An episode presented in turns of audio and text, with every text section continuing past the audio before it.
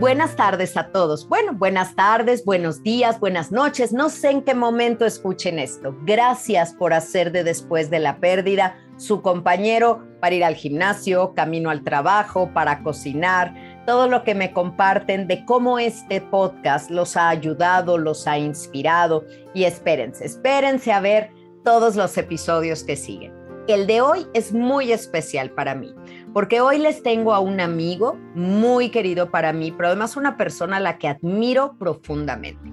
Yo podría decir 20 mil cosas para presentarlo, pero de todas esas 20 mil me quedaría corta. Así que voy a escoger una sola, de la cual estoy seguro él se va a reír. Pero la persona que hoy me acompaña es el único loco en la faz de la tierra que he encontrado igual que yo que se ha metido en un ataúd sin estar cadáver, ¿ok? Entonces, así de ese tamaño es la creatividad, la intensidad, la vibra y la vida de mi invitado de hoy, que es mi queridísimo Helios Herrera. Hola Helios, ¿cómo estás? Gaby, ¿cómo estás, Gaby, tanatóloga? Muy contento de estar contigo. Oye, y si me metí un ataúd, de veras, ya no me acordaba. Yo también, Helios, hace algunos años, porque tú y yo somos capaces de casi cualquier cosa por convencer a la gente de vivir, de que se dé cuenta que están vivos y que no estamos ahí nada más existiendo, sino viviendo de verdad. Preséntate. Quiero que tú te presentes con el público de después de la pérdida, que seguramente profesionalmente te conocen, pero cuando vas a un evento y te presentan como este hombre especialista en ventas, como autor de varios libros, también yo diría poeta, eh, cuenta cuentos, que tiene discos, que es una persona un gran amigo también. ¿Tú cómo te presentarías? ¿Qué es lo que dejamos fuera de esta presentación? Bueno, digamos que la presentación formal, como bien dices, pues hablaría de, de, que llevamos casi tres décadas, un poquito más ya de tres décadas, vinculando desarrollo humano a la productividad en todas sus facetas, ¿no? Ventas, liderazgo, hablar en público, comunicación. Digamos que convertimos grupos en equipos y equipos en equipos de alto rendimiento. Y decía, hacíamos o haremos cualquier cosa por transmitir a la gente que estamos vivos y que tenemos un tiempo bien cortito. Esa serie de la que hablas, este, grabamos ocho o nueve videos y la serie se llama Me muero por vivir, ¿no? Justamente. Y la grabamos, este, pues en instalaciones de velatorios, en una funeraria. Estuvo, estuvo fuerte. Pero sí, sí, Gaby, llevamos 30 años eh, eh, conectando con las personas, con las audiencias, este, ayudándoles a conectar con su alto ideal, ayudándoles a conectar con su, con su alma, conectar su ser con su hacer y ayudarles a entender que el tener viene como consecuencia. Ok, me fascina, me fascina. Además, reconozco total congruencia en ti, en lo que dices y en lo que haces. ¿Quién es Helio Herrera la persona? A lo mejor pocas veces te preguntan eso. ¿Quién es el ser humano? Pues eso, un alma, un alma, llevo como seis o siete años muy conectados con ese concepto, Gaby, te lo comparto, se los comparto. Somos almas, nada más que se nos olvida.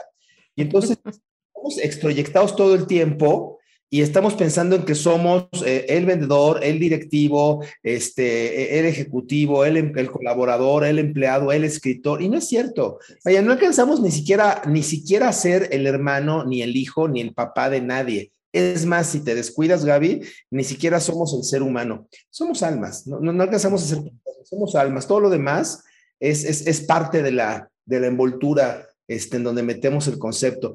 Cuando entendemos eso, cuando entendemos que somos almas, que somos seres espirituales viviendo una experiencia terrenal, pues como que muchas cosas se acomodan, como que empiezas a ver con otro filtro la, la, realidad. Casi todo lo acomodas en forma de aprendizaje o de enseñanza o de simplemente... correcto. ¿no? Casi todo lo puedes acomodar así, sin que eso signifique que deje de doler o que deje de gustar, pero, pero casi, casi todo es así. Entonces, si tú me preguntas ahora, mira que me sorprendes este, con la pregunta, yo te diría eso, soy un alma, un alma creciendo, un alma vibrando, teniendo experiencias. Muy divertido. Qué hermosa, qué hermosa presentación. Y sí, creo que te diviertes en lo que haces, te gusta, eres muy bueno, pero pones ese, ese plus que es que verdaderamente lo estás disfrutando. Las personas saben darse cuenta cuando algo que se hace, se hace con misión, se hace con vocación, se hace con esta pasión. Y ahí es donde conectamos y donde sanamos también desde la conexión con alguien. Elios, hoy te quiero preguntar si tienes alguna pérdida que nos quieras compartir y te explico por qué. Las personas pueden verte arriba de un escenario, hablando en una empresa, escuchándote en el radio, en fin, y decir, no, pues a Helios le va re bien. Helios es un hombre exitoso, eh, tiene su empresa, qué bárbaro, genera mucho trabajo, abundancia, ayuda a todo el mundo. Seguro que a Helios le va perfecto siempre. Pero también así como había una telenovela de los ricos también lloran. También todas esas personas que vemos arriba de un escenario, que las vemos atrás de un micrófono o una cámara, también tienen su corazoncito y también se les rompe. Y quiero saber si nos compartes alguna vez que esto te haya pasado, que hayas tenido una pérdida, cómo fue, que nos lo platiques y qué te ayudó para salir de eso, porque este podcast se trata de compartir resiliencia. Así que, ¿nos cuentas algo? Eh, pues sí, los guapos también lloramos. bueno, pérdidas he tenido muchas, pues como cualquier otro ser humano, y qué bueno que de alguna forma has hecho este esfuerzo por humanizar a algunos de los colegas que la gente ve, que me queda claro que, que, que no nos quiere ver humanos, o sea, ver, cuando quieres ver un colega, un especialista, pues no te interesa tanto su vida. Lo que quieres es el conocimiento, las herramientas, porque para andar de chismoso con la vida de los demás, pues ahí están los artistas o ahí están los programas de chismes, ¿no? Entonces, vaya, no, no, no es que quieras escuchar a un especialista o, a, un, a un mentor, en fin, este, platicándonos cómo va su vida. Pero está padre que nos humanices, porque además sé que en este podcast has hecho un esfuerzo por, por humanizar a varios colegas y por mostrarnos así vulnerables, personas que con todo y todas las herramientas que tenemos, este, pues no nos exime de tener pérdidas y de Exacto. Exacto, acabas de tocar un punto fundamental. Es que en la vida no hay garantías, no hay excepciones, no hay no, tú te salvas, no, tú no perteneces. Si algo nos va a pasar a todos en esta vida es perder. No necesariamente pues, significa que, que la pérdida es la devastación de tu vida, pero sí es una experiencia que aquí venimos a aprender y a compartirla. Y creo que realmente conectamos con las personas cuando nos ven de manera compasiva, igual que ellos. Cuando te ven inalcanzable, híjole, hay una parte que, que, no acaba de conectar. Bueno, él, bueno, para él es fácil decirlo. Bueno, claro, así como él vive, es fácil tener esa filosofía. No, no. A ver, cuéntanos de tu corazón. Un poco al revés, es un poco al revés. O sea, la filosofía te acompaña, pero es como, a ver, imagínate que traes una caja de herramientas en la cajuela. Eso no significa que no se te va a ponchar la llanta. Exacto creo que es hasta, hasta un poco más exigente, ¿sabes, Gaby? Porque eh, uno de los de las conceptos más poderosos que, que, yo he tratado de cuidar en mi carrera es la congruencia, y lo acabas de decir hace unos cuantos minutos. Me acabas de reconocer como una persona en especial congruente. Entonces, para mí no hay algo peor que una nutrióloga gorda. O sea, es así como, no, y ahora que en este mundo del coaching y del, de, los terapeutas y de los especialistas, cualquier pendejo es coach, ¿no? Entonces, este, es, es, una cosa que está sobreexpuesta a la gente, a un montón de personas, de, que, que, están tratando de hacer su esfuerzo, unos buenos, otros malos, otros muy preparados, otros no tanto. Entonces, este tema de dedicarte a lo que nos dedicamos de alguna manera y tener 30 años haciéndolo, casi que exige que no te deprimas que no te caigas, que no llores, que no seas vulnerable, porque si tú te encuentras a Juan Pérez un día en un restaurante o en un, en un café... Este, mi papá, mi papá. mi papá era Juan Pérez, Elios. Capaz que no pasa nada si encuentras a Juan Pérez, pero te encuentras a Gaby, tanatóloga, toda madre, y te encuentras a Helios en cabrón un día este, e, e, enojado o gritando porque no está recibiendo, por lo que sea, un servicio, no sé. Y, es así como, ¡Oh! ¿cómo va a ser? No, pues, no, espérate, si me vieras en el baño, huelo igual que todos. ¿no? O sea, pues si somos tan personas como otros. Entonces, creo que sí hay una hasta sobreexigencia, uh -huh. sin victimizarme, pero sí hay hasta una sobreexigencia de mantenernos congruentes, de mantenernos fuertes, de mantenernos positivos. Este, e insisto, pues es para lo que estamos.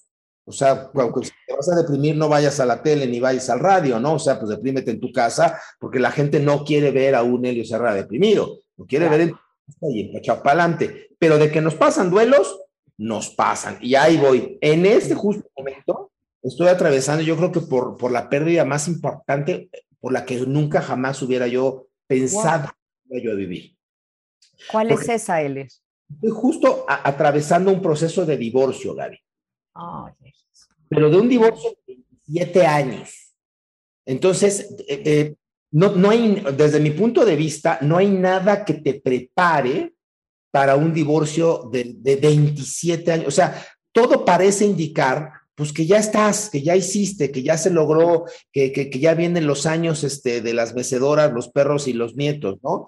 Eh, o sea, pareciera que el esfuerzo de toda una vida, pues ya está, entonces, como que, a ver, si te puede caer el negocio, si te puedes perder dinero, capaz que hasta te amputan una pierna, pero no te esperas que algo tan hecho y tan logrado, pues de repente, ¡pum!, se rompa. Y, se, nos, se nos olvida, Helios, que ese matrimonio, eso tan hecho, es algo vivo.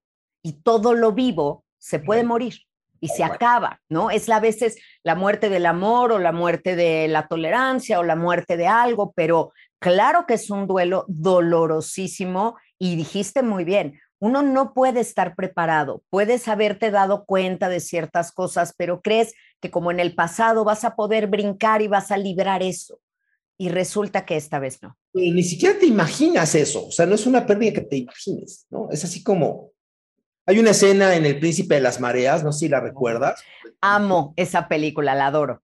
Cuando el cuate dice, es que yo no, que, que, lo viola, ¿no? Que lo viola un asaltante a él como niño, ¿no? Y decía, es que yo no sabía que eso le podía pasar a un niño. Bueno, pues yo no sabía que me podía divorciar, o sea, e, e, era así como, era impensable. Pero además te cuento, les cuento a todos, ¿no? Hay dos construcciones que son torales en el desarrollo de mi ser. Uno, sin duda alguna, es mi carrera. O sea, construirme como Helio Herrera, el personaje, la personalidad, el consultor, o sea, eh, eh, pues, la construcción de mi carrera fue, ha sido uno de mis afanes por pues, muchísimos años, ¿no? Son casi treinta y tantos años de construirme, ¿no? Y otro que me definía era mi familia. O sea, era una familia nuclear, mamá, papá, tres hijos, uno de ellos con un, con un tema, con una discapacidad intelectual leve, pero ahí está, presente.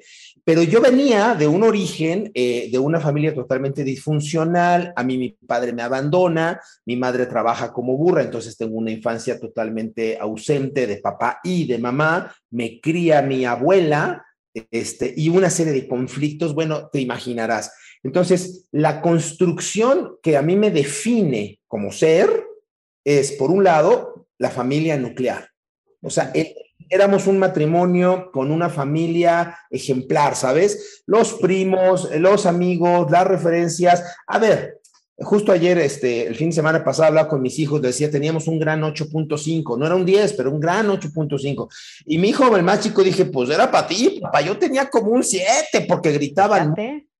O sea, él mismo lo veía desde otra perspectiva. Pero, pero, espérame, e, Elios, aquí tienes un, un punto súper importante porque muchos de los que nos oyen en este momento han sentido esa presión que ante los ojos de los demás, ay, son la familia ejemplar, el matrimonio perfecto. Y aunque tú nunca quieras vivir de apariencias, porque no lo eres, eres una persona muy auténtica, finalmente hay una presión de la sociedad de no nos hagan esto, ¿sí? O sea, si el matrimonio de ustedes se acaban, ¿cuál es la esperanza del matrimonio en general?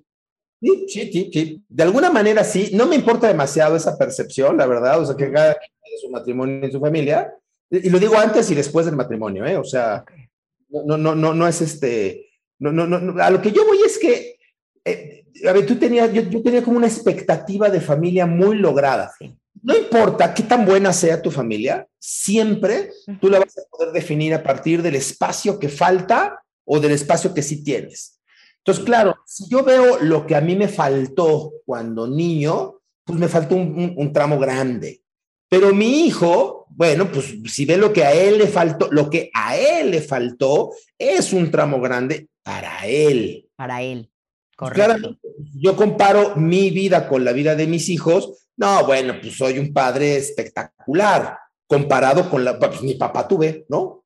Entonces, cada quien tiene que definir su propia verdad, su propia postura y su propia experiencia álmica. Pero en ese sentido, este, este divorcio me, me, cuesta dos pérdidas y luego otra y luego otra y luego otra, porque ahí te va. Se rompe eh, en la relación de pareja y se, se rompe la familia.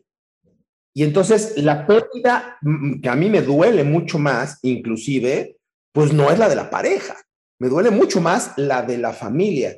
Pero esto... Es que aquí Helios puede ser como el proyecto de vida, la foto que habíamos pintado todos de la casa, la familia, el perro, la camioneta, o sea, esta es la foto de mi felicidad, la que he tenido en la mente mucho tiempo y que era ese lugar seguro al que yo llegaba cuando, no sé, no creo que te haya pasado nunca, pero si en alguna conferencia no llegaban las personas, si en algo no te había ido también en el trabajo, no importa porque tú tenías un oasis que era lo más seguro a lo que podías llegar y todas estas pérdidas en cascada son dolorosísimas.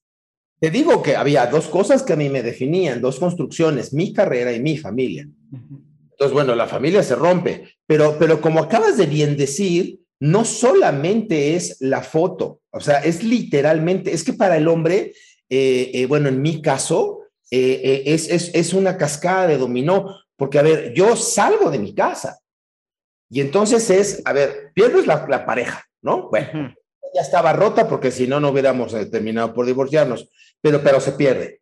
Luego pierdes la familia, pierdes a tus hijos, que a lo mejor tú llegas y están sentados este, viendo la televisión o están en su, en su, este, en su teléfono y te pelan bien poco, pero ahí están. Claro. Pierdes la casa, y la casa también es la construcción, porque además fue una casa construida a capricho, ¿sabes? Entonces fue construida desde cimientos, desde una serie de historias, ¿no? Pero además pues pierdes el comedor, o sea, físicamente y sí, sí, sí. El comedor, te cuento, era una raíz de árbol que fuimos a traer, que, que era una raíz gigantesca que cabían 14 personas y la hicimos para 20 y el, el, vidrio era así como de dos metros y medio. Pero entonces alguna vez grabé un video ahí que era alas y raíces. Entonces el comedor era lo que le daba raíces a la, a la estructura y estaba justo al centro de la casa. Pero pierdes los perros, Gaby. Sí, todo tiene una historia todo tiene una historia atrás de cada cosa y un involucramiento emocional que te va desgarrando cada vez, ¿no? Entonces es una un, un poco, en este caso para, para la mamá de mis hijos, yo no digo que sea más fácil o menos difícil, no sé, pero vaya, son menos pérdidas. No, porque ella se queda con la casa, pero con el perro, pero con los hijos, pero con el espacio, pero con, ¿sabes? O sea, yo de repente, de un día para otro, tenía que, eh, pues, rentarme un departamento totalmente solo, pues, amueblado, con muebles que no dicen nada de ti, o sea, nada de ti, ¿no? No hay historia. Ok, o sea, pues era, era, como un cuartote de hotel. Y ahí me aventé un año pues, en, un, en, un, departamento de una recámara y media, ¿no? Este, pues con, con muebles rentados y con, como si fuera un hotel, un hotel más, ¿no? De esos que, que, que, que tantas noches he estado en hoteles, ¿no? Entonces, muchas pérdidas al mismo tiempo, pero ¿qué crees, Gaby? Al mismo tiempo, mañana sales en tal o cual programa de tele, luego el de radio. Es que ponte la sonrisa y ponte la actitud, porque la gente no quiere escuchar a un Elio Herrera triste ni depresivo. Escuchar un buen consejo, quiere escuchar un tú puedes, quiere escuchar un. ¿Sí me explicó? Pero a la vez, esto que vas a hacer, o sea, esto que vas a ir, tú lo estás escuchando y también te ayuda a ti. O sea, sí, el, el, diríamos como dicen en el teatro, the show must go on, tenemos que seguir con el show, pero también te das cuenta que a lo que tú te dedicas no es, no es el show, es la congruencia de lo que en lo que realmente crees. Y eso, escucharte a ti mismo, puede ser muy benéfico, ¿no? El, el, trabajo te ha dado siempre un para qué levantarte, qué hubiera sido de ese cuarto de hotel que dices eh, solo sin tener a qué levantarte al día siguiente ni dos días después. Te, te, doy un poco la, la, la, historia del otro lado de la calle. O sea, la mamá de mis hijos se aventó ese mismo año en una depresión terrible. Justo porque no tenía un poco ese, Exacto. ¿para qué? ¿No? O sea, sí, dentro de todas las pérdidas, pues también hay ganancias de donde te agarras y te agarras de tu trabajo y estás dedicándonos a, lo que yo me dedico, ¿no? Que es público, que es este, en medios, que es en seminarios, que, o sea, por supuesto, inclusive en algún momento, lo confieso, te agarras del trabajo como workahólico, por supuesto, y te agarras de si de por sí, si de por sí ya eres, ya eres así, pues ahora teniendo más el tiempo y no teniendo a qué llegar a casa, pues ya me imagino.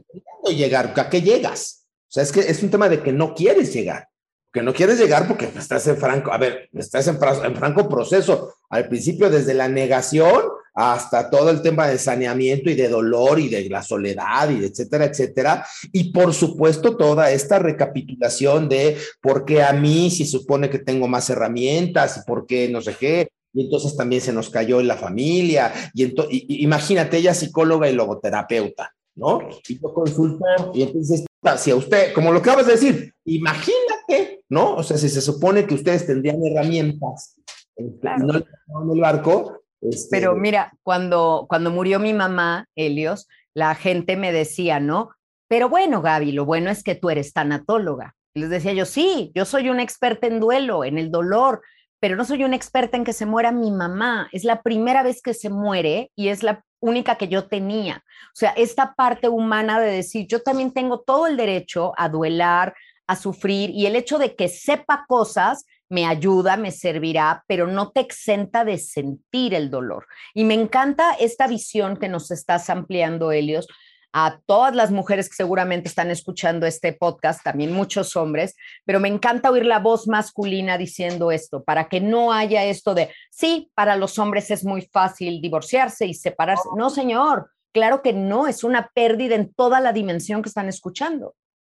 Sí, no, no, no, cero fácil, al menos a mí no, no, se me ha hecho fácil, eh, porque además eh, yo soy como muy ortodoxo, ¿sabes? Entonces yo sigo siendo tres años de proceso, o sea, tres años de haber separado, pero yo sigo siendo proveedor.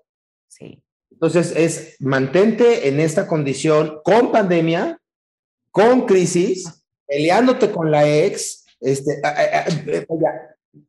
jaloneándote al perrito, porque gracias a Dios mis hijos ya son mayores de edad, entonces, este, realmente el, único jaloneo es la custodia de la perrita, ¿no? Mm, bueno, no sabes qué dolor, ¿no? O sea, no he visto a mi perra en meses. Este, oh, Helios, lo siento enormemente. O sea, aquí tengo a la mía, mis pies en este momento haciendo ruido y, y, bueno, no quiero ni imaginarme eso, que claro, cualquiera te diría, son daños colaterales. No, es mi familia. Estamos hablando de mi familia también.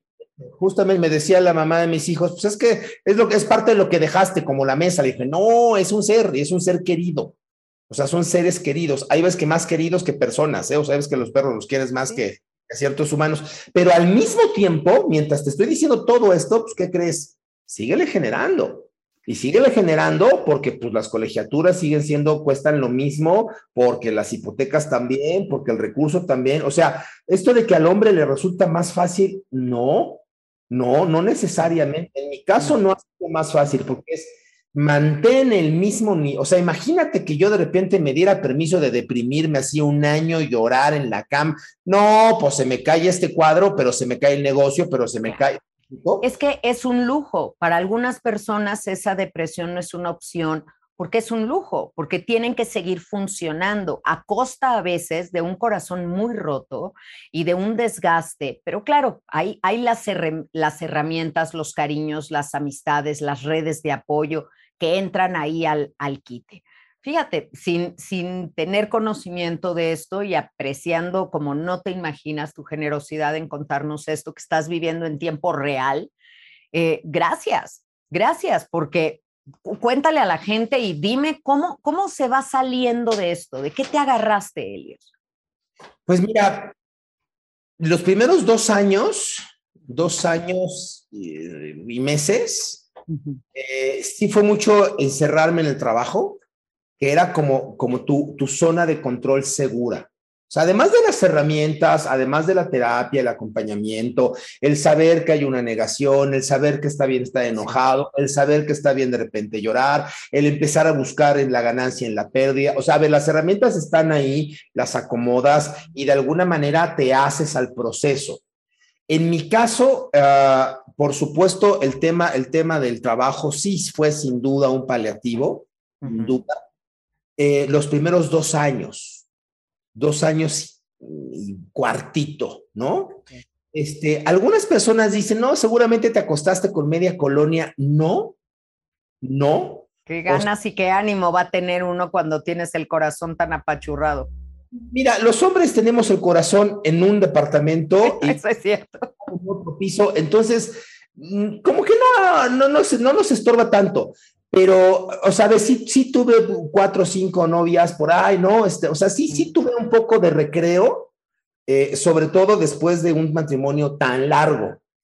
Pero los primeros dos años claramente fue tratar de contener a la familia y de que no se rompiera más. Es, me agarré del trabajo, de las herramientas, del trabajo, y el objetivo era eh, que no se rompiera la familia más todavía. Ok. Sí, te veo, te veo como sosteniendo el castillo, ¿sabes? Que sientes que se va a desmoronar y ahora detengo esta pared, la otra, que de pronto nos quedamos sin techo. Pues sí, porque pues tú crees, porque te sientes muy grandote y te sientes muy chido y crees que la vas a levantar, pero como tú bien dices, pues sí, te quedas sin techo, porque sostienes uno, pero sostienes otro, pero a ver, son cinco elementos en la familia, ¿no? O sea, hay cinco personas y cinco realidades. Y no importa cómo la sostengas, como me dijo mi hijo más pequeño, pues ellos tienen su propia percepción. Y aunque para mí, aún después del divorcio, la verdad es que si yo lo veo desde lejos, la verdad es que lo hemos hecho bastante bien los cinco. Pues si cada uno lo ve desde su propia realidad, pues a lo mejor mis hijos tendrán que contarles a sus terapeutas, por supuesto. Y, y, entonces tienes que quitarte un poco de la cabeza esta, esta utopía de que tú eres responsable de controlar que no les pase nada tampoco a ellos y que no se les rompa más. a ver, la familia se rompió, punto, se rompió. Ahora, ahora hay que ver cómo, cómo reconstruyes y escucha, reconstruye, o sea, vuelves a construir, no es reparas. No. Porque la familia que, que estaba se rompió, esa ya no existe. Ahora hay que reconstruirla, hay que construir otra a partir de lo que hay, a partir de, pues de, los espacios, de los tiempos, de las logísticas, y se complica porque además, pues lamentablemente, a pesar de nuestras herramientas, no estamos llegando a un acuerdo, este, digamos, cordial en la parte patrimonial. Y entonces, bueno, pues eso complica todavía, todavía, ¿no? Y luego, Gaby, pues no sé si para bien o para mal, pero a los dos años y medio conozco a una, a una mujer, me enamoro y llevo un año de novio, pero, pero de novia adolescente, ¿no? y entonces para bien, te lo contesto de entrada, para bien, absolutamente para bien. El amor siempre va a ser para bien. No, pero, pero me preguntabas de, dónde me sostengo, pues de este enamoramiento. Para el proceso, yo no sé si para bien o para mal, porque por supuesto a ella, la mamá de mis hijos, bueno, haz de cuenta que, que, que, la cambié por la otra, ¿no? O sea, a ver, dos años y medio después conocí a esta persona. O sea, no, no, andaba yo con ella, no la conocía, la conocí dos años después. Sin embargo, para la percepción de la mamá de mis hijos, pues fue un tema de, y está muy claro que no vas a regresar, ¿no? A partir de que ya tienes otra relación formal y que además se las presento a mis hijos. Para ese, mí, ese fue un, un, brinco muy grande, ¿no? Porque me dices, habían habido otras novias, pero a lo mejor no, aún sin minimizar el sentimiento y el momento compartido, que fue muy valioso, pero no habías dado este paso a presentarla con tus hijos y todo. Y ahí ella se da cuenta. Ahora, yo pienso una cosa, yo no creo que el divorcio, Helios, sea un fracaso. Creo que el fracaso es quedarte en una relación que no funciona. Y muchísimas personas lo hacen por todo lo otro que está en la balanza, por todo lo que va, por la familia, por el patrimonio construido, por las mascotas, por los sueños, por la familia extendida, por los amigos, por lo que quieras. Es muy valiente tomar una decisión de decir, no estoy feliz y tenemos que movernos de esta situación. Sí, sí, tal cual, ¿eh? Para la gente que me está escuchando, que, que sé que son miles o millones porque tu, tu, tu, audiencia es muy grande, esto que acabas de decir es totalmente cierto, eh, eh, Gaby. Si alguien, fíjate lo que te voy a decir, ¿eh? es una confesión. Si alguien me dijera lo difícil, lo complicado que iba a ser todo esto, lo doloroso para los cinco, ¿no? Porque no nada más eres tú. O sea, veo a la mamá de mis hijos y la veo, la veo sufrir Y a ver, ya no nos llevamos como pareja, pero pues es una mujer que amé tantos años, o sea, no es fácil. Veo lo difícil para mis hijos, veo lo, eh, extraño a mis perros, o sea, es tan difícil y tan doloroso. Y ahorita me agarras en el 70, 75% del proceso. No sé cuánto tiempo me falte, yo estimo que voy por ahí. Si alguien me preguntara ahorita, oye, ¿te regresas y vuelves a tomar la decisión? Pues ya entiendo por qué la gente se queda en un matrimonio mediocre, aunque no feliz. Porque sí está cabrón, o sea, sí, sí está, sí está fuerte, sí está muy fuerte. Por otro lado, también, pues es la única opción que tengo ahorita, venderme así.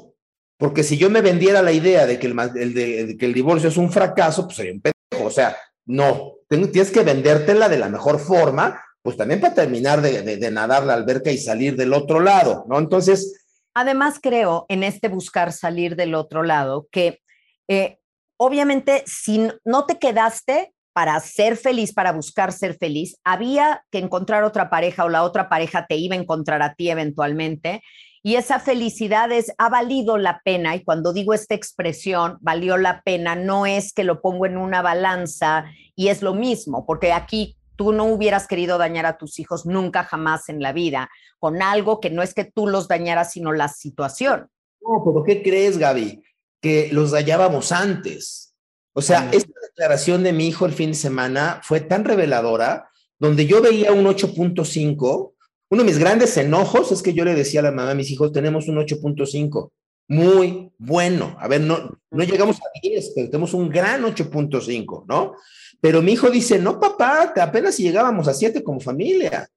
Se gritaban mucho, era muy incómodo. Y, entonces, cuando escuchas a tu hijo decirte, imagínate, el hijo del consultor, el hijo del positivo, el hijo de, ¿sale, ¿sabes? ¿No? Decirte que pues, él se salía a caminar para no escuchar los gritos de discusión de sus papás, que en ese momento para él era un 7 o un 6, la familia.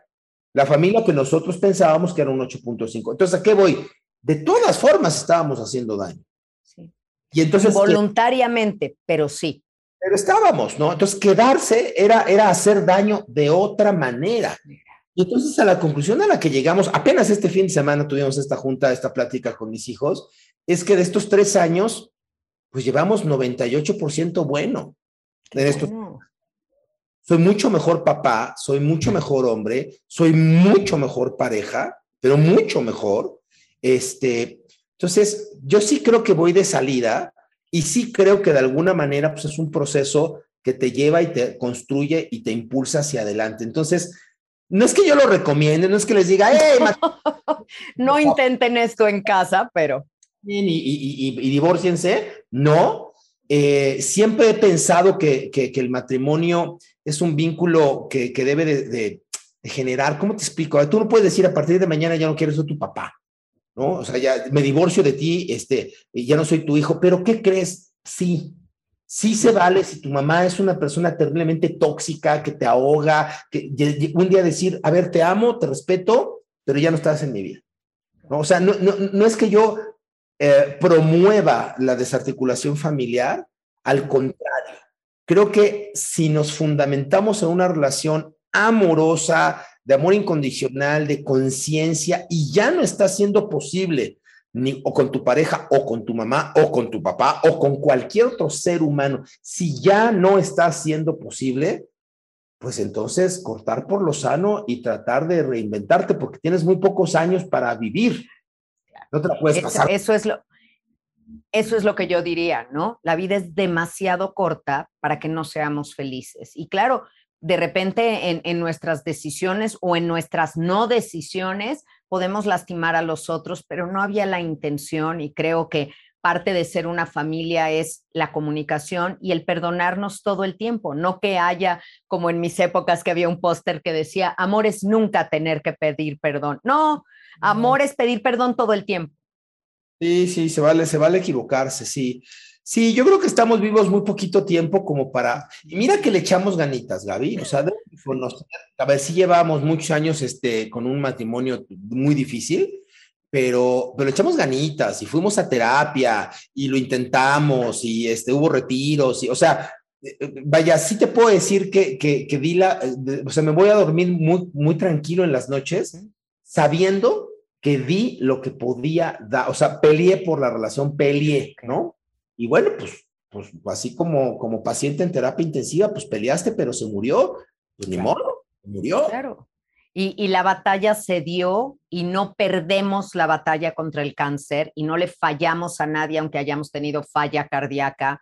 Así tenía que ser, ¿no? Ah. Y hay, hay que fluir con eso. Uf, qué, qué agradecida estoy, de verdad. Yo creo que hoy les has dado una pepita de oro a todos mis escuchas y va a haber tanta empatía y tanta resonancia, porque es rara vez escuchar la voz de un hombre que también abre el corazón para decir, duele, ¿sabes? Duele mucho, duele mucho este, esta construcción familiar. Duele mucho eh, saber que, que la, la, persona con la que compartiste tantos años se la está pasando mal y, y, y, y que, que, que, ya no hay para dónde. O sea, ¿sabes? Es, es doloroso. Y si quieres que, que, que, me transparente, yo me quedo con dos cosas.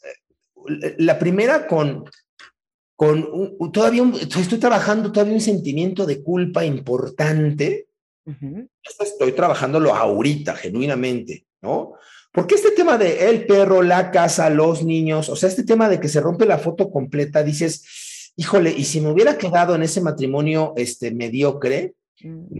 Roto. No sería feliz, pero no estaría roto. Entonces, hay ahí una sombra de culpa, ¿no? De, híjole, eh, y hay que trabajarla.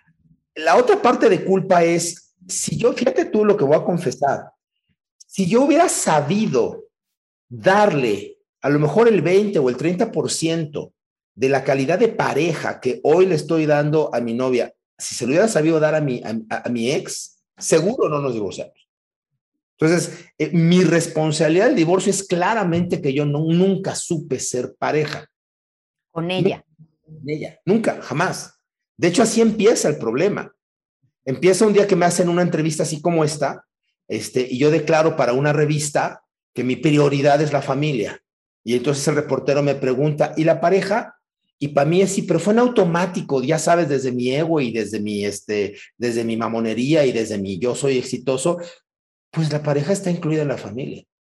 Ella lee eso y dice, no, a ver, espérate, güey, no, o sea, no, ¿dónde está, dónde está la moneda que me falta? Y entonces es, ese, ese 8.5, ese 1.5 que siempre le faltó, pues no era poca cosa. No, no, no, no, desde luego que no. ¿Sabes? Entonces sí me quedo con esa culpa y, y, por supuesto, claro, me quedo con la ganancia álmica de entender que hoy sí lo soy. O sea, que qué triste, perdón, no te lo pude dar, porque no lo tenía, no lo sabía. Exacto, exacto, Helios. Ese no, ese era otro Helios. Ahora, a partir de la pérdida, cambiamos y generalmente cambiamos para bien. Gracias, Helios. Déjame hacerte tres preguntitas, que es la segunda parte de este, de este podcast muy rápidamente y que bueno, estoy, el corazón late a todo lo que da después de todo lo que hemos platicado. ¿Va? ¿Listo? Para. ¿Qué es lo primero que viene a tu mente cuando, cuando escuchas la palabra muerte? Ah, trascendencia, completud, finitud, cerrar círculos. Excelente, excelente. Si tú estuvieras muriendo, te estás por ir de este, de este plano terrenal, pero tienes la oportunidad de hablar con alguien que está empezando a vivir, ¿qué consejo le darías acerca de la vida? Híjole, nada más vívela. Nada más vívela y vívela desde una postura álmica. No olvides cada mañana que eres un alma. Diviértete con el ego, juega mucho con el dinero, disfruta mucho la materialidad, entrégate a los sentimientos, pero no olvides un instante que es una experiencia álmica. Wow, excelente, excelente. Y una última, ¿cuál es tu película favorita? favorita, este, no, bueno, Juan Salvador Gaviota. La interpreto, de hecho, en alguna de mis conferencias, este, de manera muy, muy profunda, sí. Ay, qué maravilla. Gracias. En este podcast amamos las películas y les has dado una gran recomendación y algo en lo que van a profundizar también. Elios, cuéntales a todos dónde te encuentran, cómo te siguen, cómo saben de ti, todo. Bueno, pues en todas las redes sociales, este, en todas, en Instagram, en YouTube, en Twitter, este, en Facebook, en todas, estoy como Helios Herrera, Helios con H y Herrera también. Eh, tenemos este, varios productos digitales ahora con el tema de la pandemia, eh, que bendita pandemia nos permitió crear productos que ahora se, se, se imparten pues, eh, eh, en distintos países, ¿no? En, en, distintos horarios, o sea, está padrísimo, ¿no? Porque nos robó la sensación de estar en un auditorio con mil personas, pero nos permitió estar en el mundo con miles de personas, con miles de cientos de países, este, está padrísimo. Entonces tenemos los programas de ventas, de, de, de, de transformación en comercial, 70% de nuestros alumnos incrementan sus ventas y 68% el monto de lo que venden. Y tenemos el programa de Cámbiate el Chip, que es neurotransformación, eh, avalado por el método científico.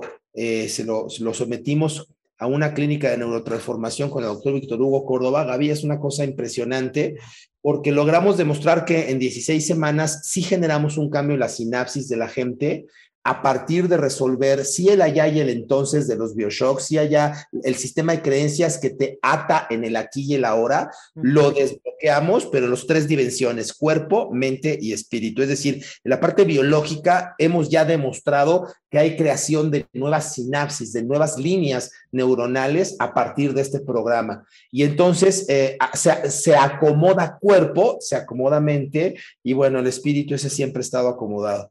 Exacto. Entonces, Vengan, vengan a Cámbiate el Chip, vengan al Poder de Vender, síganme en todas las redes, sigan a Gaby, que es una chingona que yo admiro y quiero mucho. Sí, porque más le sabes y le sabes un rato al tema, al tema de la pérdida, al tema del dolor, pero yo creo que más al tema de la ganancia, ¿no? De cómo convertir experiencias en ganancias. Así te, así te...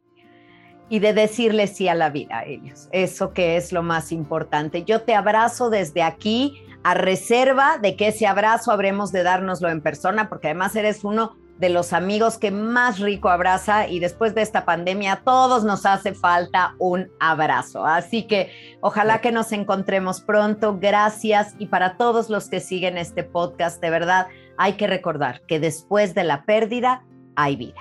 Nos vemos la próxima semana. Gracias.